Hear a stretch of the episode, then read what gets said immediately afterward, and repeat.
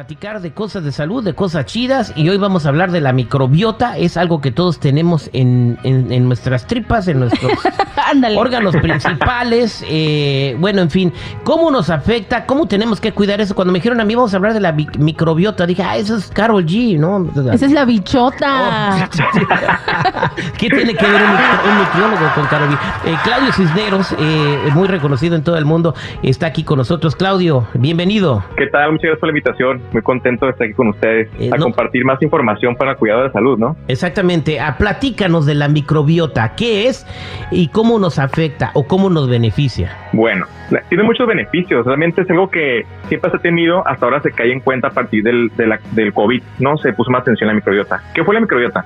Es un conjunto de, bacterias. Prácticamente son 100 eh, billones de bacterias que tu cuerpo tiene, de diferentes grupos de bacterias. Y estas bacterias se encargan de muchas funciones y principalmente la función es de una barrera inmune biológica a tu cuerpo. O sea, se encarga prácticamente de, de ayudarte a contrarrestar virus, bacterias que tú consumes o respiras en tu día a día. La otra es que también sintetiza vitaminas, como la vitamina K1 que te ayuda a coagular y la vitamina B12 que te ayuda mucho con la anemia. Eh, también se encarga como ayuda o cofactor ayudante de precursor este, de ciertos metabolitos para que tu cuerpo funcione adecuadamente y sobre todo ayuda mucho a la salud sexual masculina y femenina. Ok, oh. esta, esta microbiota, ¿nosotros ya la tenemos o está en cosas que nos comemos, Claudio? Bueno, eh, la microbiota la tienes de herencia de tu mamá. Haz de cuenta que la microbiota tú la, el, el adulto la genera conforme va creciendo, ¿no? Y por ejemplo, si yo nací en parto natural, o sea, en, cesárea natural, yo heredé las bacterias que mi mamá tenía por el parto natural. Obviamente, con la lactancia materna exclusiva, pues va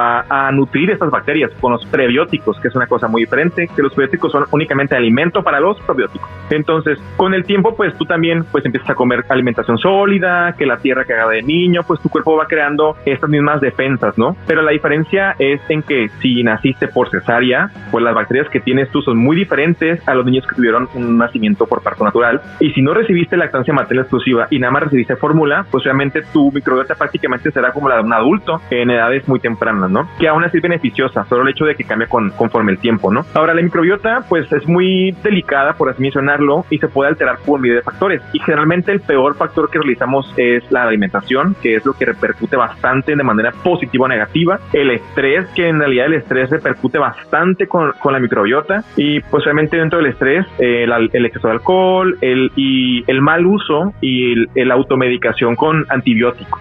Mm, que es, cuando ocurre un barrido, ¿no? Que se dice un barrido de flora. Así es, así es, de que, ¿sabes que Tuve, no sé, mucha gente que sale de viaje, que le, da la diarrea al viajero porque comió tacos, no sé, eh, pues toman de que no, pues sí, antibiótico, pero faltan los probióticos para que lo que las bacterias que se murieron con, con el antibiótico, aunque sean buenas o malas, se mueren. La idea es pues que las sustituyan prácticamente, ¿no? Si no dejan tu cuerpo expuesto. Es cuando también empezó muy de moda el lavado de colon y que, que los, el té del de dragón rojo, que el barre grasa, pero en realidad lo que barría era mucosa intestinal. Mm, en realidad no ayudaba en nada, ¿no? Claro, no ayudaba en nada. Entonces, el problema con, eh, entonces, una pausa. Toda la gente que anda haciendo eso para bajar de peso o para sentirse mejor, los lavados de, colon, esos te van a barrer toda la, la, flora intestinal y son contraproducentes. Entonces, te van a matar todas tus microbiotas que tú tienes y, te van a afectar tu salud.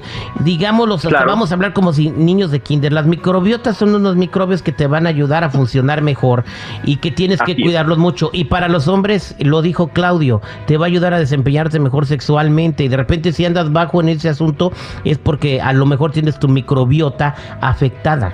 Pues se le llama se le llama disbiosis intestinal a esa, a esa situación. Obviamente, pues no, no siempre tiene que ver con el rollo de erección o sin erección, sino que va también de la calidad del esperma, porque muchas veces se le adjudica la salud o reproductiva a la mujer, cuando realmente el hombre es el que tiene mucho que ver, sobre todo la mayor parte es el que da el género al bebé, ¿no? Entonces, si un hombre no come bien, obviamente toma mucho alcohol, se malpasa, se desvela, hay demasiado estrés, se expone mucho al sol o metales pesados, etc., va a afectar obviamente la microbiota, por lo tanto va a afectar también la calidad de pues eh, del semen, ¿no? Oye, entonces ahí podría haber un problema en cuanto a tener bebés. Así es, de, infertilidad. De hecho, los tratamientos actuales de fertilidad entre hombres y mujeres casi casi es un esquema muy similar y sobre todo siempre la base son alimentos fermentados y pues los probióticos de grado clínico, ¿no? Que son nutracéuticos. Exactamente. Bueno, ahora vamos a explicarle a la gente eh, en pasos muy sencillos cómo cuidar su microbiota, estimado Claudio. Excelente, así es.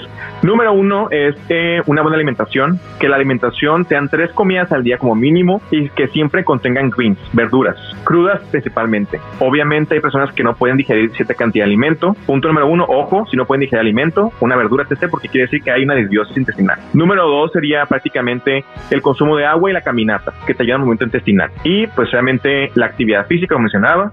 Este, y la otra siempre es el hecho de revisarte constantemente o continuamente con tu médico para poder diagnosticar qué tienes.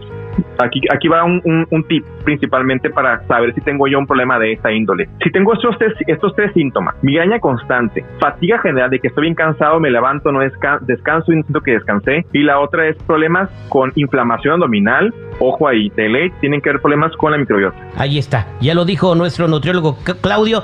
Gracias por estar con nosotros y yo me despido con la recomendación de la ensalada del día eh, para cuidar su microbiota. Agarren repollo, por favor, póngalo en un plato, píquele un poquito de cebolla, no mucha, échele un jugo de dos limones, un poquito de chile, pájaro y arriba un montón de menudo. Ahí está la ensalada. Ay, no te pases de lanza. Gracias, Claudio. ¿Cómo te podemos encontrar en las redes sociales? Bien, pueden encontrar en Instagram, nutriólogo.claudio, y en Facebook, nutriólogo Claudio Cisneros. Muchas gracias. Nos escuchamos pronto. Claro que sí. Un gusto. Nos vemos.